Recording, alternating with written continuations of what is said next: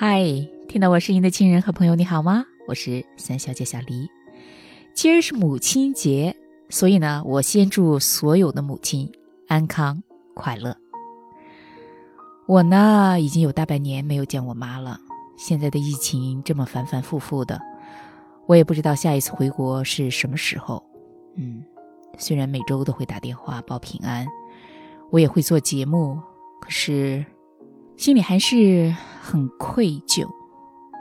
就像毛不易写给他母亲的那首歌《一荤一素》里面说的：“太年轻的人，他总是不满足，固执的不愿停下远行的脚步。”望着高高的天，走了长长的路，忘了回头看，他有没有哭。而今我想回头，却已是山高路远，身不由己。我还是翻出多年前我写的文字，来跟你说一说我母亲的故事。我母亲啊，是感情非常内敛的人。她说，因为自己受了传统的教育，不能喜怒形于色。可是我以为这和他的职业有关。我母亲是老师，一位非常成功的老师，从十八岁参加工作一直到病休，母亲连续做了三十多年的优秀教师，四十岁上就被评为全国小学特级教师。对此，我父亲总是毫不掩饰地夸他：“你妈教学生真正有办法。”我至今都想不通，他既不打又不骂。为什么无论多坏、多调皮、多捣蛋的学生，在他那里都会成为好学生？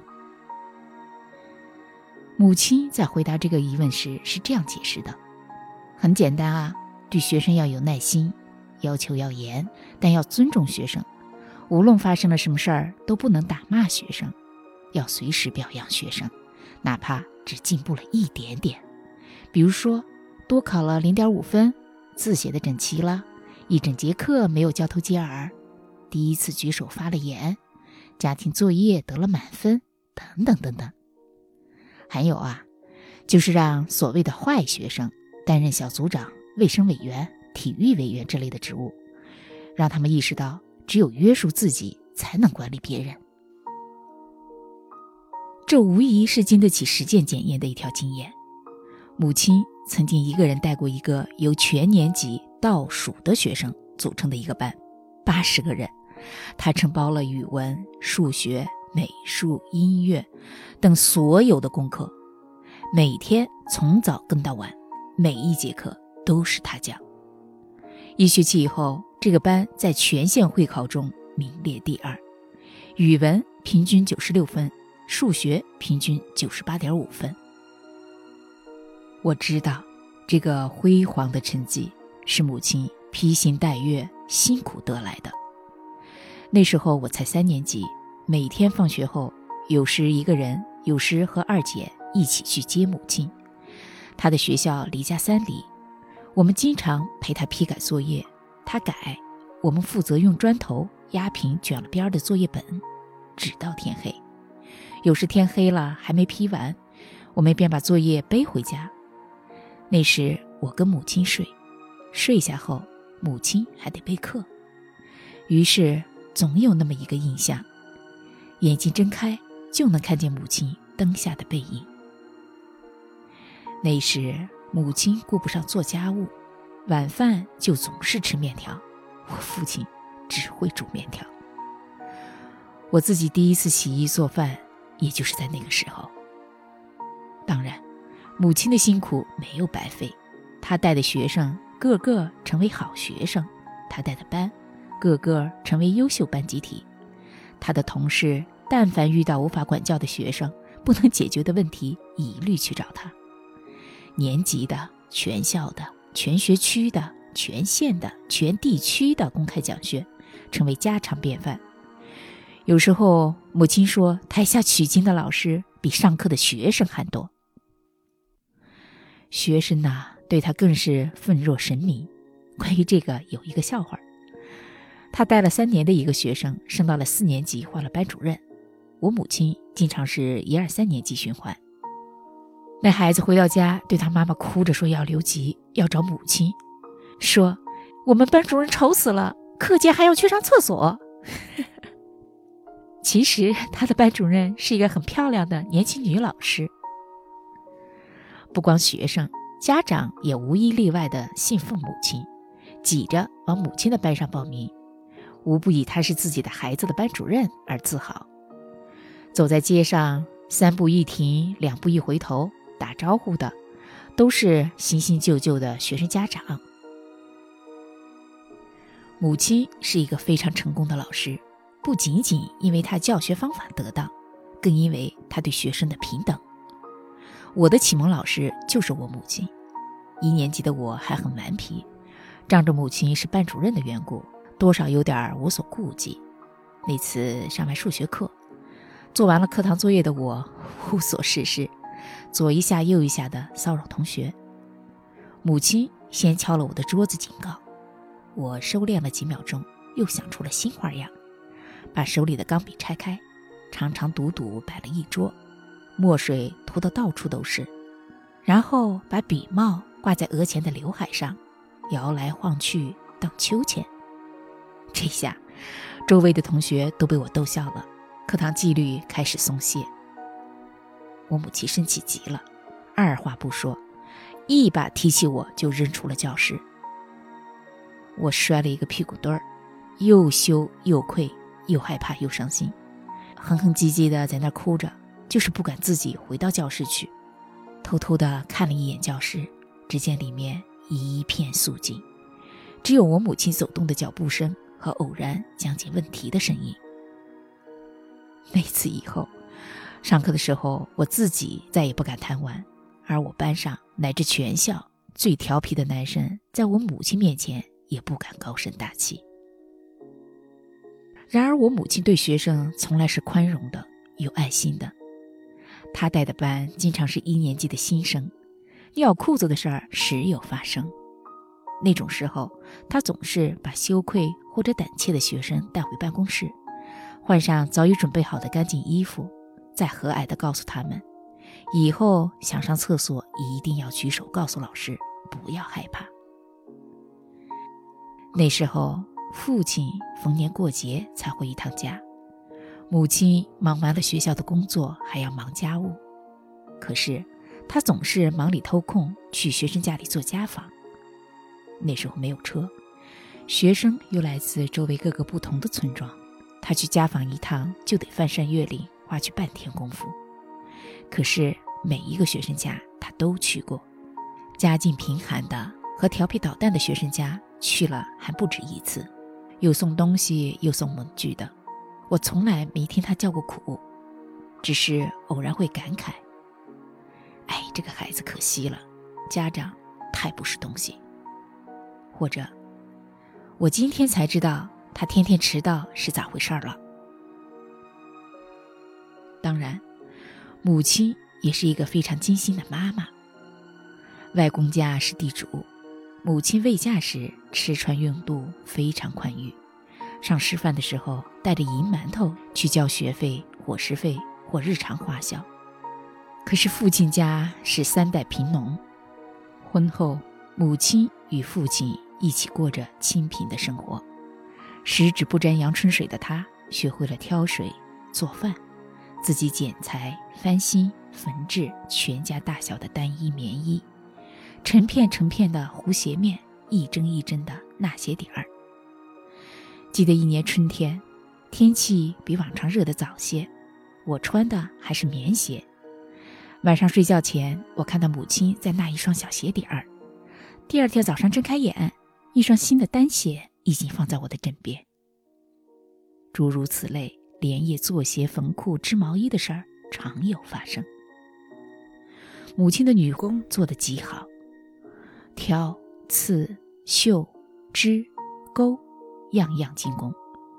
她可以依着画出来的图案绣花样，构图和色彩都很别致，不像传统的喜鹊闹梅、红双喜或一对花瓶那种样子。所以村里、亲戚里年轻姑娘做嫁妆的时候，常来借她的花样，准备枕面、被套什么的。有的花样传来传去。还回来的时候已经陈旧，甚至破损。关于这个，我有一件事情一直记得，那是大姐上高中的时候，国庆时被选中去跳新疆舞，服饰是从文化馆借的。可是不知道怎么回事儿，回到家里才发现居然丢了一件小坎肩儿。姐姐急得直哭，老师也说无能为力。总共就那么几套衣服。于是母亲一面安慰姐姐，让她安心彩排，一面熬夜做了一件小坎肩儿，镶了金色的边，绣了艳丽的牡丹花。竟把其他几件都比了下去。演出那天，姐姐穿着母亲做的小坎肩儿，漂亮极了。也由此，我自己缠着母亲要做刺绣，可功力终究不济。我最喜欢母亲绣的“天高云淡，望断南飞雁”、“鱼翔浅底”和“蝶恋花”三幅图，曾经依着她的样子做过。给老大月子里用的小枕头，就是《鱼翔浅底》中的一条鱼，可还是没有原图好看。如今做十字绣成了我放松自己、平复心情、消磨时光的一个兴趣。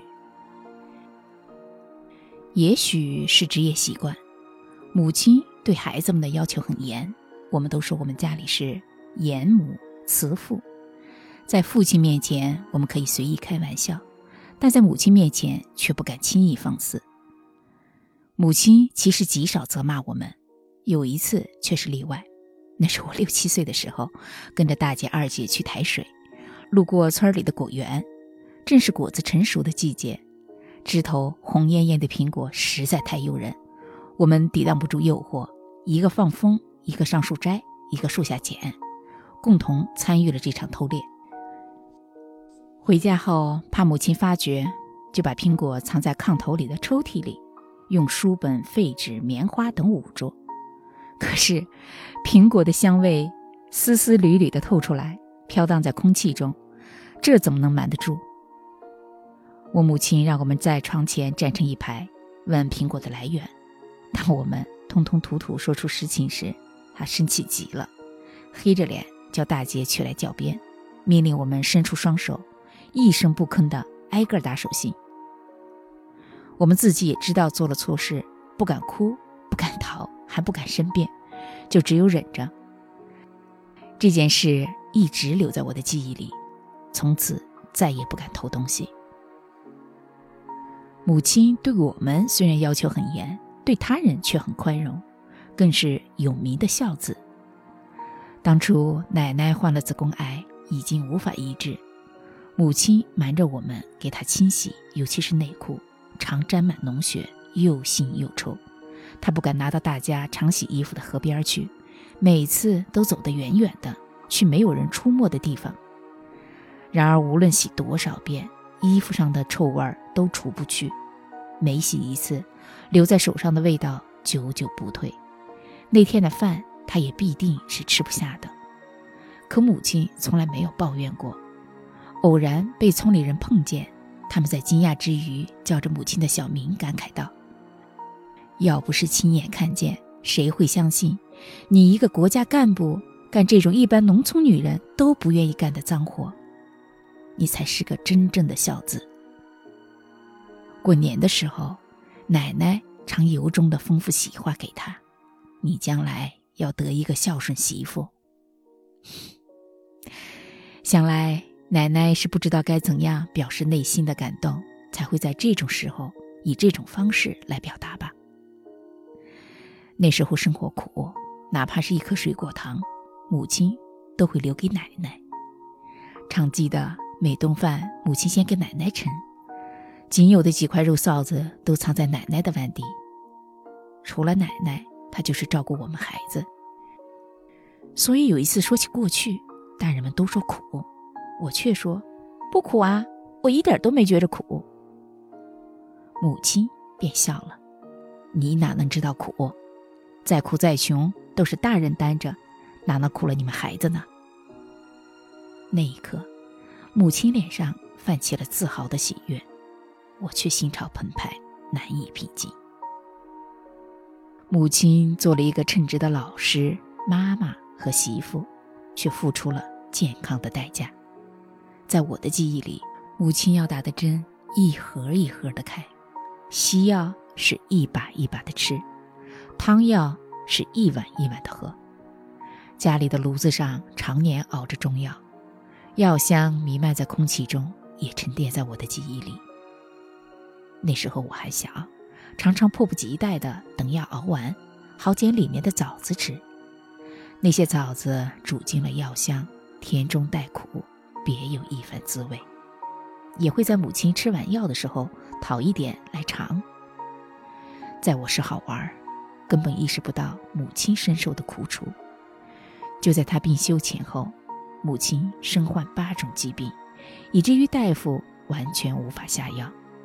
这一味药防着那一种病，那一味药影响这一种病，只好走中庸之道，以求病情不要恶化。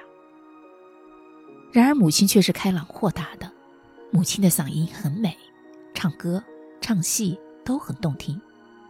在台子上，她演过新剧《小二黑结婚》里的小琴。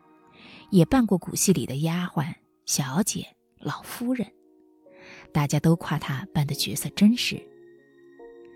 我老记得她扮演火焰剧里的李老夫人，在《沙场一折》里哭别二儿子，每次都是真的失声痛哭，卸妆后眼睛还红红的。那时候她在台子上哭，观众在台子下哭，哭声一片。然而在现实生活中，我却从来没有见过母亲流泪，除了奶奶去世那次。在他的影响下，生活的艰辛在我的记忆里基本不存在。我记得的都是形形色色的脸谱、花花绿绿的戏服和抑扬顿挫的唱腔。外公家是大地主，母亲的几个姐姐也都嫁了大地主。据说当初，二伯父求过二姨。三伯父求过三姨，都被外公回绝了，说喜欢唱戏的人家里出不了真官，因为在戏台上，皇帝大臣、文武百官都办过了，出成了假官。我想，除此之外，应该与我父亲三代贫农有关吧。后来母亲嫁给父亲的时候，外公已经去世，地主也不吃香了。当老师的母亲被正式军人的父亲所吸引，终于做了王家的媳妇，还随着父亲上台表演，扮尽了公主、夫人、小姐和丫鬟，甚至女扮男装反串角色。倘若外公有灵，不知作何感想？我曾好奇地问过母亲为什么会嫁给父亲，父亲看了母亲一眼，开玩笑地说。你怕我长得帅呀？母亲也笑着说：“是真的，你几个姨都比我长得好看。小时候顽皮斗嘴，都笑话我是丑八怪。我便想着，我要找一个最标致的女婿。我见过父亲年轻时的照片，果然英气逼人。可我不太相信，母亲哪里是仅仅以貌取人之人？果然，后来他告诉我说。”你知道，我们姊妹五个都是姑娘，两个舅舅不是你外婆亲生的。你外公临死前把你外婆交给了我，要我养老送终。我得找一个家里兄弟多、不会被拉夫的。父亲兄弟四个，果然兄弟多。外婆也果然和我们生活在一起，由父母亲养老送终的。可是我那时候年纪小，很难缠。就又跑去问父亲：“你那么帅，怎么会娶了我妈？”我心里想着：“我妈不怎么漂亮呢，不是说男人都喜欢漂亮女人的吗？”父亲一本正经地说：“我还没有见到你妈的时候就中意她了。当初我自己没念成书，就打定主意要找一个上过学、受过教育、有稳定工作的。”所以你三爷介绍你妈情况的时候，我一听就喜欢，又是当老师的，受人尊重，再好不过。我和你妈呀，只见了一面就结婚了。现在看来，他们算是一见钟情了吧？父母亲的婚姻虽然是传统的媒妁之言，但他们的爱情却一步一个脚印，他们的浪漫与现在的年轻人。大相径庭。当时父亲还在军队服役，只能鸿雁传书。提起这个，我母亲就笑了，说那时年轻，把信里写的好的地方用红笔画出来，加上评语，又逐字逐句的修改错别字，然后再寄回去给父亲看。母亲说，那些信啊，都被他用红丝带扎着，一孔一孔的压在箱底。可惜后来文革中，母亲因为教书教得太好，被打成了学习资产阶级教育方法的急先锋，隔离审查。而父亲正相反，被评为学习毛主席思想的积极分子，在县里开表彰大会。母亲怕连累他，就嘱咐他把信都烧了。父母亲那一辈人是传统的，他们的感情内敛而含蓄，走在路上连手都不好意思拉。他们俩更甚，连结婚纪念照都不好意思自己去拍。而是和另一对新婚朋友一起去拍的，所以一张照片上有四个人，两对夫妻。母亲出身地主家庭，却没有物质观念。结婚的时候，父亲还没有退役，只领了证，家人简单的吃了个便饭就算完事儿。结婚的新衣服还是母亲出钱置办的。父亲总说这辈子亏欠母亲太多，对他。非常尊重，这在大男子主义盛行的年代尤显得珍贵。在我的印象中，父母亲从来没有红过脸、吵过架，他们总是和和睦睦的，平常说话都是叫着对方的小名儿，亲切而温暖，让我羡慕至极。这也使我对婚姻和家庭充满了信心和向往。父母两人白手起家，自力更生，一生。经济都不宽裕，却时常参与公益事业。几十年前，家里的陈旧老账还没有还清，村里提议着要修学校，父母热烈响应，加入筹备组，捐出了所有的存款。父亲又执笔写了倡议书，四处奔走，八方呼吁，终于在两年后落成了三层的新校舍。后来，父亲在电话里热切地说，他牵头筹了一笔款。准备扩建被火烧毁了的戏楼，同时也加固一下进村的公路。现在，新戏楼又宽敞又大，密封也好，还有后台，比当年四处漏风、破破烂烂的旧戏楼可好太多了。退休以后，除了唱秦腔，父亲做了两件事情：练书法和写书。他是一个有心人，保留着所有从参军到退休的日记，所以准备开始写书的时候，材料是现成的，故事是亲历的，人物是眼见的，一路写得很顺利，仿佛只是回头把一生的日子用文字的形式又走了一遍。他那本书叫《随感录》，我把里面的散文录了出来，单独放成了一个专辑。你若有兴趣，可以去翻来听。退休后，母亲只做了两件事情：修养自己的身体和照顾父亲。父亲那一辈人是不下厨、不干家务的，母亲一生都在照顾他。父母亲结婚五十九年，接近一个甲子，两人相互扶持，走过了几十年的风风雨雨。如今。父亲走了，留下母亲孤孤单单的一个人。可他哪个孩子家都不去。他说，他要守着家，守着他和父亲的家。母亲八十周岁了，每一次打电话，他都会感慨说：“你太远了，太远了，只能啊听听你的声音。”唉，我什么时候？才能够再回去看看他呢。想起父母在我最艰难的时候，把老二带回家亲自抚养。那时候孩子还小，每天都需要抱着哄他睡觉。母亲哄孩子睡觉的时候，常唱的一首歌叫《采花调》，是当地的一首民谣。我不记得所有的歌词了，但是那个曲调非常优美。孩子曾经说：“妈妈。”你要把这首歌给我教会，我将来好哄我的孩子呀。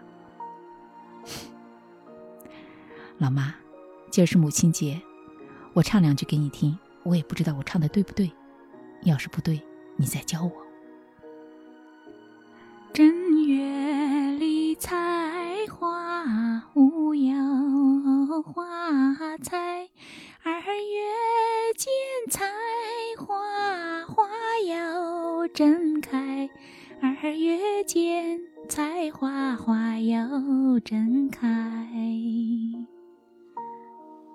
是不是这样？一个月一个月唱下去，一直唱到腊月。嗯，今儿是母亲节，再说一次，老妈，节日快乐！也祝每一个听到我节目的人和你的母亲节日快乐。好，我们今儿的节目就到这里，下次节目再见，拜拜。